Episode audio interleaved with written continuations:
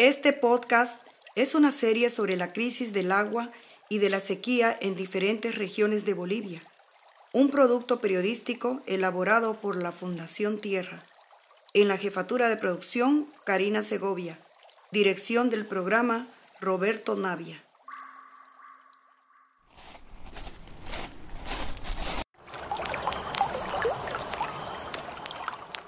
Mi nombre es Daniel Aiguazú Urello. Soy nativo de acá de Guarayo.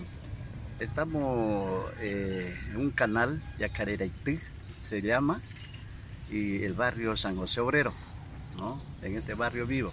Yo me acuerdo todavía, también cuando era muchacho, veía todavía los pececitos que contenía esta quebrada. Eh, se llama Yacareraití porque allá al fondo eh, tiene nido de lagarto.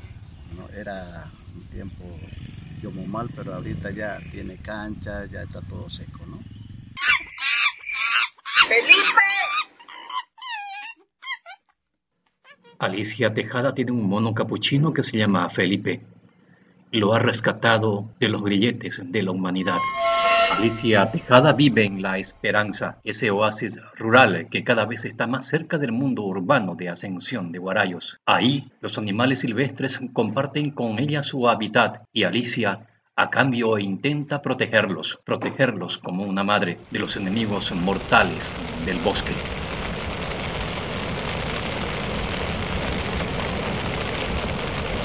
La Esperanza ha padecido varios incendios y sobrevivió a todos, pero cada vez está más débil. Antes, después de algunos años de haber sido arrasado por el fuego, ya estaba nuevamente de pie. Pero ahora su capacidad de resiliencia ha disminuido y es muy probable que le cueste levantarse, porque los incendios vienen uno tras otro.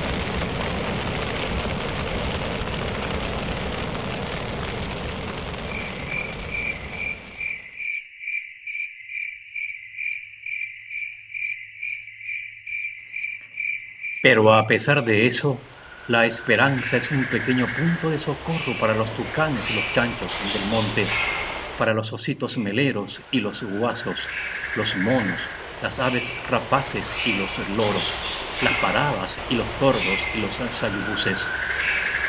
Los animales se acercan tímidos a la casa de Alicia, que está a la entrada de un monte herido por los zarpazos de la humanidad, y ella que ha aprendido a leer las necesidades de los animales, está construyendo cada vez más bebederos para calmarles la sed, porque los manantiales que antes eran la fuente natural de agua en la selva están secos durante gran parte del año. No solo les da de beber, sino también de comer. Alicia se levanta a las 4 y 45 de la mañana para prepararles los banquetes de frutas y semillas que los bichos empiezan a buscar antes de que salga el sol. La Esperanza es un predio de 130 hectáreas, de los que 40 de ellos son montes, 60 potreros antiguos, 25 son barbechos y un curichi en recuperación, y 5 hectáreas son el espacio donde cultiva yuca y plantaciones frutales para que los animales se sirvan a cualquier hora del día, especialmente cuando ella está durmiendo.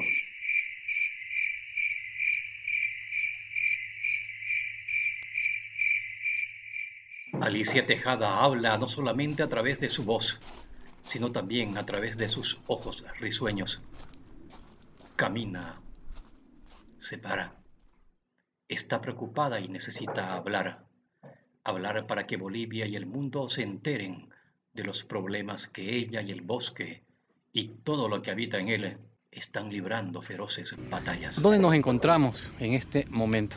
En este momento nos encontramos en el Curichi San Pedro, es un gran humedal que empieza al inicio del municipio de Ascensión de Guarayo, pasa por toda Ascensión de Guarayo y llega hasta Urubichá. Este es un humedal que comprende además eh, y que regula muchos ecosistemas, porque de este humedal van a depender lagunetas, lagos, que en diferentes épocas del año y según el nivel que tengan de, agua van a alimentar esas otras lagunetas.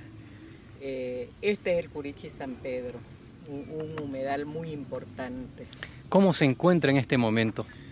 Bueno, ya eh, se ha registrado tres años continuos de de disturbios muy grandes, disturbios ocasionados obviamente por la irresponsabilidad en, el manejo de estos ecosistemas, son permanentemente mm, compactados para siembra de arroz, para cría de ganado. Si ustedes ven, ven allá atrás, yo no sé cría de ganado que además se pone en riesgo porque ahora esto está totalmente seco. Este año, de aquí unos dos kilómetros hay una propiedad municipal que también la cruza el Curichi y este año han quemado la vegetación del Curichi para lotear. Eh, una pésima gestión de los gobiernos locales, municipales, departamentales con los cuerpos de agua realmente. Y el estado del Curichi ahora que ustedes lo pueden ver es seco. Ha perdido este Curichi siempre estuvo lleno de vida, ustedes podían ver cómo las aves venían a nidificar acá, ustedes lo podían ver los lagartos, los mismos guarayos venían a pescar, cumplía un rol muy importante en la seguridad alimentaria para los guarayos y ahora está quemada una parte del curichi y todo lo demás seco, ¿no? Y si ustedes van y siguen el curso de este curichi hasta Urubichá, esas son las condiciones. ¿De cuántos kilómetros se puede hablar desde su naciente en Yotaú hasta sí, aproximadamente 90 kilómetros de Curichi continuo, ¿no? ¿Todo está lastimado? Y en algunas zonas peor que lo que usted ve aquí. En algunas zonas, como es en Urubichá, eh, lo han compactado directamente para sembrar arroz. Lo han, han interrumpido su curso natural con un pésimo diseño de puentes que ya impide el, curso natural. Son 12 puentes, ¿no? Sí, pésimamente diseñados, en o sea, buenos para que pase la gente, pero nunca consideraron la dimensión ambiental, debieron hacer un estudio de impacto ambiental y ver de elevarlos un poco de, y, de, y de permitir el curso de las aguas del Curichi. Estuvimos también en una zona ya dentro de Ascensión eh, donde se ha loteado y vecinos que han llegado para construir sus casas. ¿Es el mismo Curichi? ¿O es otro? Ascensión tiene aproximadamente, aparte de este Curichi, tiene 17 manantiales grandes de agua, pero forman parte de un ecosistema de agua muy interconectado como le digo, si suben las lluvias y se eleva este nivel, va a alimentar los manantiales, los manantiales a su vez sube el agua, van a alimentar lagunetas, meandros. Eh, esta, esta trama, esa delicadeza en el ecosistema acuático no ha sido respetada y por tanto estos loteamientos que usted ve están afectando a los manantiales en Ascensión de Guarayos. Ascensión de Guarayos tiene una riqueza en ecosistemas acuáticos muy grande que no ha sido estudiada, que no es conocida, que, que no ha tenido más que otro interés que el uso, en, ya sea en ganadería o ya sea para efectos agrícolas, pero nunca desde la visión ambiental, ecosistémica, valores turísticos, paisajísticos.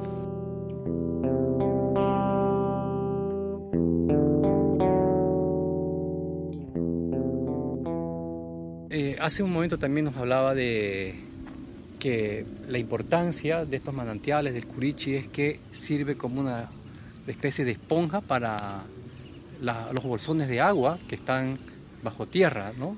Sí. Eh, es decir, que estamos lastimando por arriba y también por abajo. con un tremendo impacto. Hace unos años invitamos aquí a la gente del, del Instituto del Agua que está dirigida por el licenciado Arturo Moscoso y ellos nos trajeron un estudio bastante completo. Esta zona donde estamos es, es parte del escudo precámbrico, todo Guarayos abarca el escudo precámbrico, es decir, los minerales que hay aquí, que es otro tema de enorme impacto, son desde el oro, desde están sacando una cantidad de minerales acá, tanto por vía pluvial como eh, en las operaciones a cielo abierto. ¿no? Entonces, al ser escudo precámbrico, tiene muy pocas posibilidades que el agua de lluvia se infiltre a alimentar a los, a los acuíferos. Entonces, las posibilidades que tiene de alimentar los acuíferos son los purichis y los cuerpos de agua que actúan como esponja. Todo lo demás es piedra. Usted cava y es piedra. Entonces, eh, incluso para, para, obtener agua apta para el consumo humano, usted tiene que hacer, no es como en cualquier lugar, aquí se hacen excavaciones, pero profundísimas y con diamantes, etc. es tan delicado este tema que al compactarse los curichis y los otros cuerpos de agua que actúan como pequeñas esponjas, que chupan el agua de lluvia y alimentan los cuerpos de, los acuíferos se están compactando, secando, desapareciendo, urbanizando. Eso fue advertido, tuvimos aquí un foro para tratar esos temas eh, con las autoridades municipales, departamentales, organizaciones, todo el mundo se alarmó, todos dijeron que nunca más, que no lo sabíamos y que de aquí en adelante resolveremos esto. Han pasado seis años y no se tomó ninguna medida, ¿no? Se ha continuado con esa situación, entonces siempre que se habla de agua ah, para el consumo humano se piensa que es un tema de cañería o de dotación, nunca el origen ¿no? del agua. Y es también un problema aquí. Alicia está a metros del Curichi San Antonio con el que colinda la Esperanza. Es una vasija seca la que ven sus ojos, un recipiente vacío y enorme que se pierde en el horizonte. Un punto blanco se mueve despacio entre las grietas de la superficie. Es un animalito que salió del monte creyendo que podía encontrar agua, mientras observa cómo el viento se lleva a las nubes negras. Esas nubes negras que por unos momentos creyó ella que iban a traer la lluvia bendita.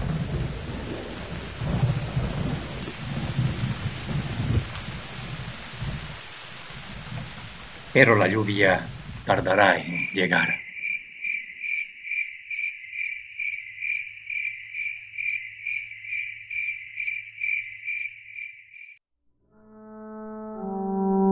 Una garza camina con esfuerzo por el río Zapocó. Sus patas penetran la espesura de una capa de lodo en el que se ha convertido este recurso hídrico que se bate a duelo con su extinción. La garza picotea por aquí y por allá, y en pocos metros pasa de esa mazamorra oscura a una grieta sedienta y caliente. Al igual que la garza, estoy pisando el mismísimo lecho del río. En otros tiempos, hasta aquí solo hubiera podido llegar nadando, dice William Cortés.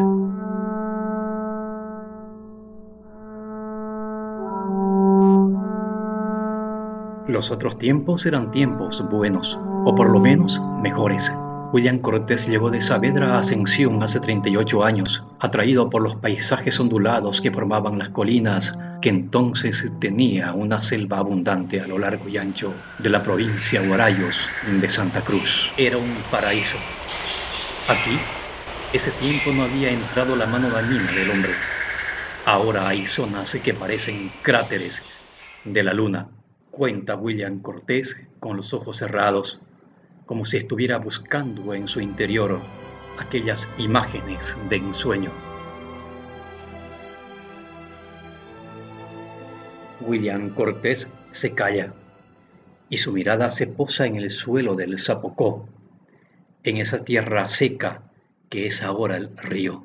Este hombre es el presidente de la cooperativa de agua potable y de servicios básicos de ascensión de Guarayos. Y ahora está parado debajo de un puente de madera que fue construido hace más de 60 años por el poder religioso de los franciscanos. El puente sigue de pie pero el río que tiene la responsabilidad de dar de beber a la represa que almacena el agua que baja por cañería a las casas de los 28 barrios de Ascensión, está asfixiado. La boca de la represa permanece abierta a los pies del río, aguardando a que llueva en las cabeceras y el agua vuelva a bajar por las entrañas del Zapocó.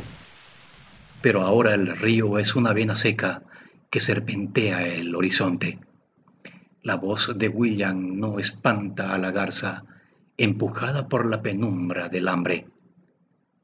Antes apenas escuchaban un susurro, las aves salían en estampida, cuenta, batiendo sus brazos como si fueran alas.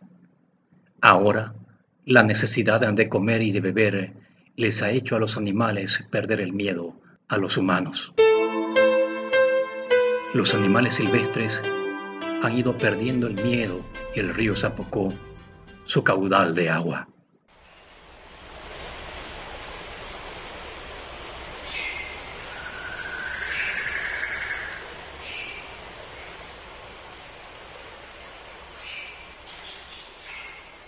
William Cortés cree que la culpa es de la deforestación que han sufrido las cabeceras del río y de sus afluentes que lo convertían en un río robusto. Los árboles fueron tumbados para ampliar las extensiones agropecuarias por algunas haciendas, pero también por los colonos que llegaron con sus machetes y motosierras para producir agricultura en un suelo que tiene vocación forestal, es decir, que no es apto para la siembra. Esto yo creo, yo veo que la, por la mano de la deforestación, que todas sus cabeceras a lo largo de esta cuenca eh, ha ido realizando los colonos, los colonos, los terratenientes, los ganaderos que viven en estas orillas. Tumbando árboles. Tumban los árboles de la orilla y los curichis, las cañadas, que, eh, los afluentes que eh, se alimentan este río, eh, toditos han sido hechos desaparecer nomás. William Cortés camina por las calles de Ascensión de Guarayos. Cuando ve un ojito de agua, se para. Bien, este, este, este, este pocito, este lugar se llama el Tagüeri, uno de los lugares más emblemáticos desde la, el tiempo de las misiones que provee de agua al pueblo. Eh, estos barrios han crecido justamente a la, a la vertiente de esta agua porque todo el mundo llevaba en sus latas, en sus cántaros para, cocinar y la gente posteriormente, algunos, algunos eh, alcaldes de ese tiempo les hicieron lavandería para que puedan aprovechar el... Sin embargo, poco a poco ha ido mermando el, el agua por la ocupación en las orillas, ¿no? La gente ha estado loteando este pueblo y lo ha loteado hasta las orillas. Esto que usted ve que está rosado es fruto de la, de la, de querer ya ocupar, ocuparlo esto, ¿no? Y si no fueran los mismos vecinos que ya viven en el lugar que los están refiriendo alguna, en alguna ocasión, que esto estuviera todo totalmente hasta construido. Entonces eso es lo malo que se, tiene acá, que hay una bonanza en el tema del avasallamiento de tierra. Si han escuchado anteriormente, ahorita han avasallado terrenos privados, están metiéndose todos los terrenos y por Y los curiches también. Los curiches. los curiches. Eso es la denuncia que yo hago, ¿no? El cuerpo de agua más significativo de este pueblo que es San, eh, Joaquín, ha sido invadida, estos días han estado quemando, quemando ya los montes, ellos eh, chaquean, se sitúan en el lugar donde se van a quedar y empiezan a ¿Pero eso es habitable? Bueno, lo hacen habitable, pues no, lo hacen habitable. ¿Cuál es el efecto, la destrucción que provoca esta gente? Eh, primero que al deteriorarse el cuerpo de agua, los drenajes naturales van a, van a incidir porque al final de cuentas cuando llega una lluvia fuerte, esos lugares son los primeros en inundarse. ¿no? Pero además están secando. Se están secando, ¿no? están secando. El, último pozo que tenemos por allá, su caudal de agua era de 5 litros segundo, ahora no llega a 3. Está, el agua se está secando.